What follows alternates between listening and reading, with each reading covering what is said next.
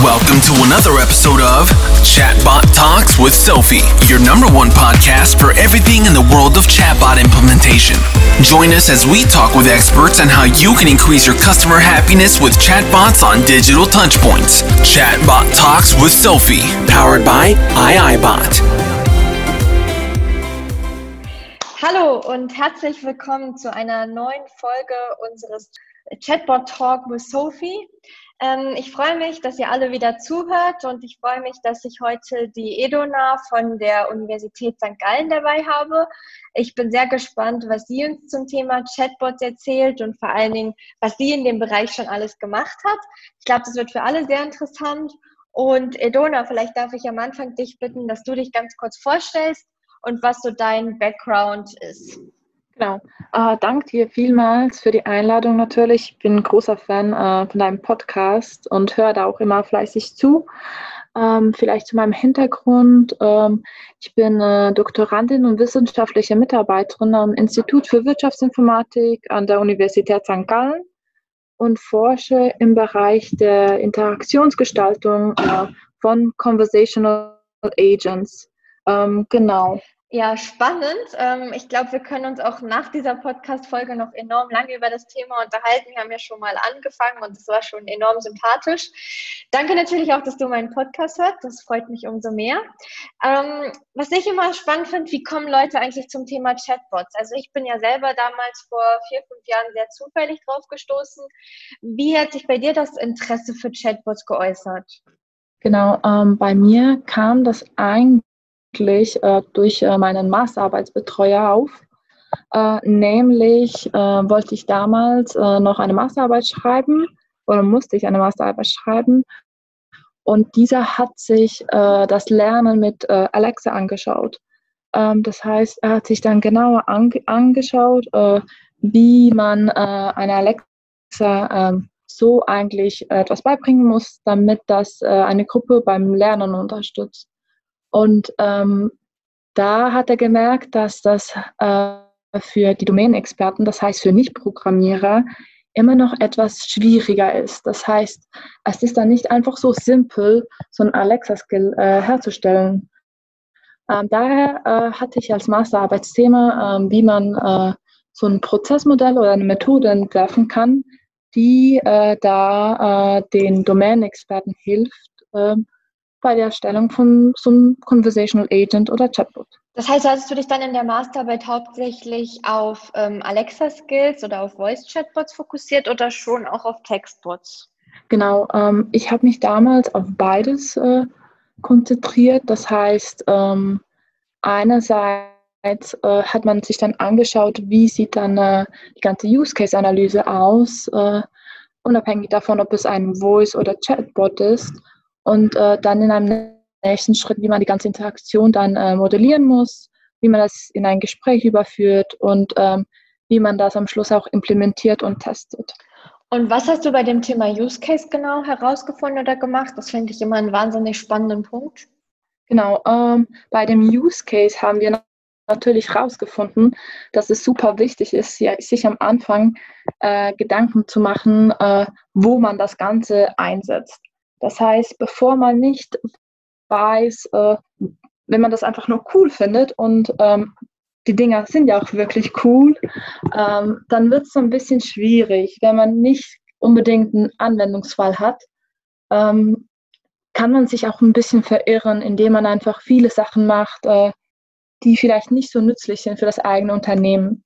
Ähm, dort haben wir uns dann wirklich an, auch angeschaut oder schauen wir uns immer noch an, was so die äh, Capabilities sind von so einem ähm, äh, Anwendungsfall und was es dafür braucht, dass man äh, so ein äh, Chatbot oder auch einen anderen Bot dann äh, im Unternehmen implementieren kann.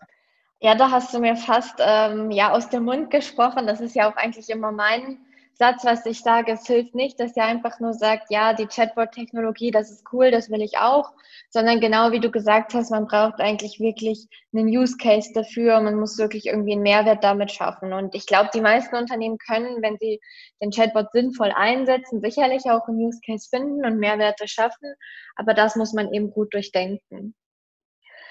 Dann hattest du noch das Thema Dialoge auch gesagt oder Inhalte. Kannst du da noch was zu sagen oder was du da herausgefunden hast? Genau, ähm, bei den Dialogen ähm, ist es so, dass wir eigentlich, äh, jetzt wenn wir das von der Wirtschaftsinformatikseite anschauen, äh, mit einer neuen Klasse von Systemen zu tun haben. Nämlich hat man vorher immer Interfaces designt. Heute muss man sich ein bisschen mehr Gedanken dazu machen, wie wird dann dieser Dialog aussehen. Ähm, weil es ist dann auch für jeden Nutzer individuell. Es kann sein, dass ich, die Edona, mit Hallo äh, kommt und, die, äh, und dann jemand anderes, beispielsweise du, Sophie, äh, sagst dann Hi. Und äh, je nachdem kann es auch sein, dass man mit verschiedenen Nutzergruppen zu tun hat. Ähm, das heißt, man sollte sich verschiedene Dialoge oder Dialogstories und Flows überlegen, je nach Nutzergruppe. Und ähm, dass das nicht dann einfach so äh, aus dem äh, Ärmel rausgeschüttelt werden kann, äh, fällt dann äh, bei der Erstellung von so einem Chatbot auf eigentlich. Ich glaube, das ist auch ein großes Hindernis für viele noch, wie man diese auch menschlicher gestaltet, so dass man nicht gerade merkt, dass da eine Maschine dahinter ist. Ja, ich glaube, zum Thema Dialoge gestalten war auch die Podcast-Folge mit der Sonita von Remake It sehr interessant, die wirklich so sehr viel Storytelling in ihren Dialogen betreibt. Aber ich gebe dir recht, es ist nicht so ganz trivial und es sieht auf den ersten Blick immer sehr einfach aus. Und wenn man dann erstmal davor sitzt, dann hat man doch einige Fragezeichen, glaube ich, im Kopf.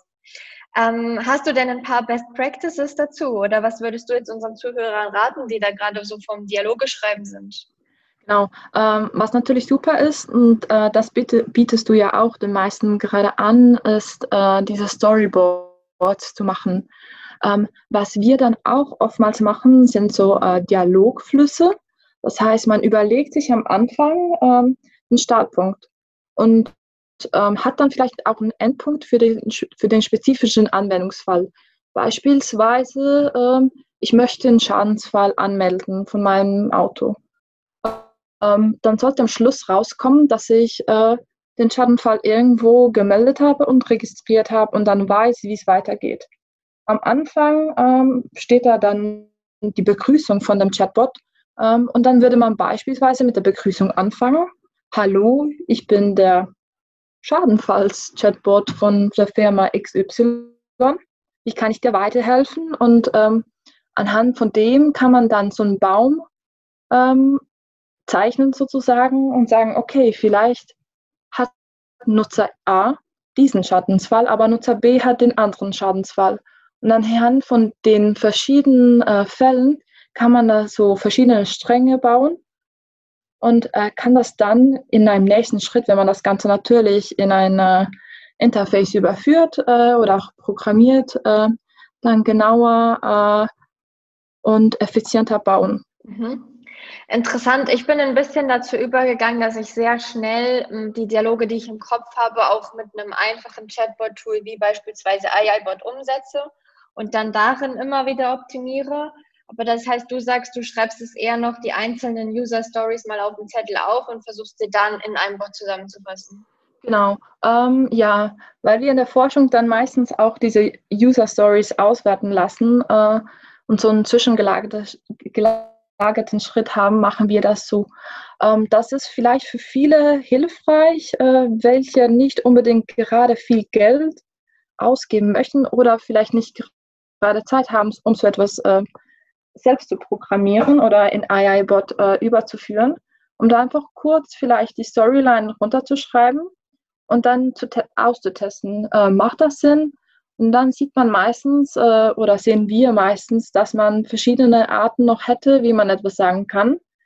Ähm, und dass dann meistens auch die eigene Art, wie man etwas fragt, nicht die einzige ist. Ähm, und dass dann andere Leute anders fragen würden. Und das kann man dann alles mit aufnehmen und dann im nächsten Schritt äh, auf eine Plattform implementieren. Okay, sehr hilfreich, vielen Dank. Ähm, ja, vielleicht versuche ich auch nochmal eine, eine andere Option, das Ganze zu machen. Ähm, jetzt würde ich mich nochmal dafür interessieren, was du aktuell machst, weil bislang haben wir ja hauptsächlich über deine Masterarbeit gesprochen. Jetzt bist du aber eigentlich ja schon einen Schritt weiter, oder? Genau, ja. Ähm, vielleicht noch wichtig ist, dass wir viele an vielen, vielen verschiedenen Themenbereichen äh, rund um das Thema Chatbots äh, uns äh, auch mit der Forschung befassen. Ähm, da haben wir ein ganzes Forschungsteam, das befasst sich mit der Evaluation äh, bei Mitarbeitenden. Ähm, da arbeite ich auch gerade mit. Das heißt, wir schauen uns an, ähm, wie dass man mit einem Chatbot eigentlich große Mitarbeiterevaluationen ähm, durchführen kann. Und das nicht nur quantitativer Art, sondern auch qualitativer Art. Das heißt, dass man nicht nur ein, äh, äh, eine Bewertung von 1 bis 5 dann abgeben kann, sondern vielleicht auch äh, ein Feedback zurückgeben kann, das man eigentlich gerne mündlich weitergeben würde, aber vielleicht die Chance nicht hat in einem großen Unternehmen. Ähm, hier sind wir gerade ähm, an der Akquise auch von Projektpartnern, ähm, haben da schon einige, wären aber super froh, wenn jemand den Podcast hört und äh, sich äh, da äh, auch engagieren möchte und das bei sich erproben will. Äh, das ist ein sehr spannender Input. Da hätte ich direkt noch einen Kontakt, werde ich dir ähm, nach dieser Aufnahme noch mitteilen, aber auch an alle anderen Zuhörer natürlich. Ich finde das immer super, wenn auch solche Aufrufe hier im Podcast äh, kommen. Das heißt, wenn irgendein Unternehmen gerade da ist, der, die dieses Problem haben oder die das vielleicht genauer analysieren wollen, ihr findet natürlich den Kontakt von Edona in den Show Notes und dann könnt ihr euch sehr gerne bei ihr melden. Super, danke. Genau. Genau, und dann, was schauen wir uns noch an? Äh, in einer anderen Forschungsgruppe ähm, schauen wir uns ähm, dann auch noch spezifischer an, wie diese äh, eben im Bereich Lernen eingesetzt, eingesetzt werden können. Ähm, und hierbei fokussieren wir uns neu auf das Coachen äh, von Teams im Bereich Innovation. Wir haben da gerade einige Experimente dazu gemacht und schauen uns an, ähm, ob man durch so ein Conversational Agent oder Chatbot ähm, in einem Team auch besser arbeiten kann, ähm, als wenn keiner da ist. Und ähm, da ist halt immer die Frage, wie stark darf eine Maschine und ein Roboter ähm, eingreifen in eine Teamkonstellation. Ähm, und das ist sicher auch interessant für einige, äh, wie dann Menschen reagieren, wenn ein Roboter sagt, du, ich glaube, dein Kommentar war jetzt etwas mh, hm, nicht so nett. Ah, spannend. Hast du da denn schon erste Ergebnisse oder darfst du sagen, mit wem ihr diese Analysen gerade macht? Genau, die Analysen machen wir zurzeit gerade noch intern, ähm, werden da aber noch natürlich froh äh, und glücklich sagen, wenn es Leute gibt, die äh, in Unternehmen zu etwas gerne erproben möchten, dann äh, sind wir da immer gerne jederzeit, äh, stehen wir immer, gerne jederzeit zur Verfügung, auch äh, für solche Praxisprojekte. Was wir intern gemacht haben, äh, herausgefunden haben, ist, dass es manchmal immer noch ähm, Leute gibt, die der Meinung sind, dass es immer noch ein Roboter und nicht unbedingt ein Mensch. Und daher kann der mir eigentlich auch nichts sagen. Ähm, und ich denke, bis wir diese Schwelle auch etwas überwunden haben, dass das der Chatbot oder äh, der Voicebot danach wirklich ernst genommen wird, da geht es noch eine Weile. Okay, ja, ähm, ich stelle mich dir zum Teil zu. Was glaubst du, woran es liegt, dass wir da einfach noch Zeit brauchen? Liegt das an den Bots? Liegt das an den Menschen? Liegt das an denen, die die Bots einführen? Ich glaube, ähm, das ist so eine Mischung zwischen beiden. Einerseits haben viele, äh, insbesondere in den ersten Jahren, etwas frustrierende Erfahrungen gemacht mit Chatbots oder mit Bots allgemein, weil die noch nicht so ausgereift waren und haben dementsprechend etwas ein negatives Bild ähm, von diesen Technologien. Äh, wir versuchen natürlich, das ein bisschen wegzubringen und äh, die guten Seiten aufzuzeigen, auch den technologischen Fortschritt von den Bots aufzuzeigen. Ähm, auf der anderen Seite liegt aber natürlich auch an den Menschen. Ähm, wir kennen das eigentlich auch ähm, aus anderen Technologien, dass man dann nicht unbedingt gleich äh, äh, diese neue Technologie annimmt, sondern sich vielleicht zuerst wehrt äh, und dass es ein Schutzmechanismus ist von Menschen. Ähm, da müssen wir schauen, wie wir diese auch mentalen Barrieren etwas durchbrechen können, um da natürlich äh, super coole ähm, Experimente und auch Ergebnisse zu erzielen. Okay, äh, ja, sehr interessant. Also ich glaube auch, dass ähm, ein Punkt ist sicherlich dieses zu viele negative Erfahrungen gemacht und auch immer noch zu viele, ja, ich sag's mal, schlechte Bots oder wenig gut durchdachte Bots, die online sind, die dann natürlich auch nicht dazu führen, dass man wirklich äh, begeistert von einer Chatbot-Nutzung ist. Ja. Ähm, was tust du denn aktuell wirklich dagegen, damit das Ganze besser wird? Genau, äh, ja, wir schauen uns wirklich an, ähm, Konversation für Konversation, ähm, wo bricht es dann bei äh, Chatbots online ab? Ähm, nämlich äh, machen wir äh, gerade auch ähm, eine Studie, ähm, die sich da anschaut, ähm, zusammen mit einem Studierenden auch noch, der sich anschaut, äh, wo dann die Grenzen von den Chatbots, die online sind, sind und äh, wie man diese Grenzen dann überwinden kann. Und äh, gerne würden wir dann äh, so Handlungsempfehlungen für jene Chatbots ausschreiben können, wie man dann auf der Basis der vorhandenen Chatbots äh, das auch verbessern könnte. Äh, ich persönlich habe es natürlich auch manchmal äh, so, dass man mit einem Chatbot schreibt und dann geht es irgendwie nicht weiter. Ähm, dann ist man schon ein bisschen frustriert, würde ich sagen. Ähm, dann habe ich auch schon mal äh, in der Bewertung reingeschrieben, hey, der hat nicht so funktioniert, wie, wie das sollte. Schaut euch den doch nochmal an. Ähm, Wäre doch ganz nett, wenn er da an der Stelle diese Antwort hätte statt der. Ja, das ist ein guter Punkt. Ich muss sagen, also wenn ich so, ja, nennen wir es mal schlechte Bots oder Bots sehe, wo irgendwie ein Problem drin ist, ich versuche eigentlich immer den herauszufinden, der für den Bot verantwortlich ist und ihm zu schreiben. Aber ich denke, das Mindeste, was man sonst auch als Nutzer machen kann, ist wirklich eben im Kontaktformular oder in dem letzten Absatz, wo man um die Zufriedenheit gefragt wird, da vielleicht noch ein Feedback zu geben. Habt ihr denn jetzt mit eurem Studenten schon erste Ergebnisse oder seid ihr da noch komplett dran? Nee, da sind wir noch komplett dran. Ähm, aber es hat sich halt abgezeichnet, dass oftmals, wenn man nicht unbedingt, insbesondere bei den regelbasierten Chatbots, äh, wenn man nicht unbedingt den Wortlaut nimmt, den äh, der Entwickler des Chatbots äh, verwendet hat, dann wird das schon ein bisschen schwierig. Ähm, was wir natürlich auch versucht haben, ist äh, Dialekt.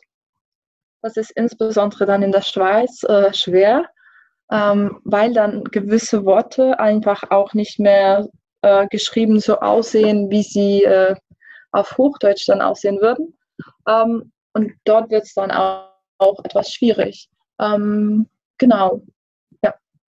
Okay, sehr interessant. Ähm, ich glaube, ich habe einiges wieder dazugelernt. Ich werde sicherlich das Thema mit den Dialogen nochmal selber ausprobieren. Ähm, vielleicht für unsere Zuhörer, ihr merkt, die Dona ist sehr offen und sehr fleißig, was das Forschen angeht. Das heißt, wenn ihr irgendwelche Ideen oder äh, Wünsche habt, dann könnt ihr sicherlich auch mal auf sie zugehen. Gegen Ende dieses Podcasts frage ich die, äh, die Interviewpartner eigentlich immer, was sie denn selber tun, um sich im Bereich Chatbots weiterzubilden. Nun bist du natürlich selber so jemand, der wahrscheinlich andere stark zu dem Thema weiterbildet, aber gibt es auch etwas, wo du sagst, ja, das ist irgendwie so die Lektüre, die lese ich gerne oder das ist irgendwie so meine Art und Weise, mich äh, auf dem Thema fit zu halten. Kannst du da noch irgendwas mitgeben? Genau. Ähm, was ich all meinen Studierenden mitgebe, ist jedes Mal, äh, wenn jemand anfängt, eine Arbeit bei mir zu schreiben, ist, informiert euch mal in allen Blogs, die es online gibt. Ähm, ich würde sagen, mittlerweile gibt es sehr viele sehr gute Blogs, ähm, unter anderem auch von Sophie. Und da gibt es super gute Inhalte, ähm, die dann auch eins zu eins in der Forschung eigentlich wieder, wieder äh, findbar sind. Ähm, dann auch an allen Plattformen, also jegliche Plattformanbieter haben wirklich gute ähm, auch Beschreibungen, wie man diese Bots bauen soll. Und ähm, dann gibt es natürlich auch viele äh, Vorträge, Online-Sessions, insbesondere jetzt in der letzten Zeit äh, zu dem ganzen Thema.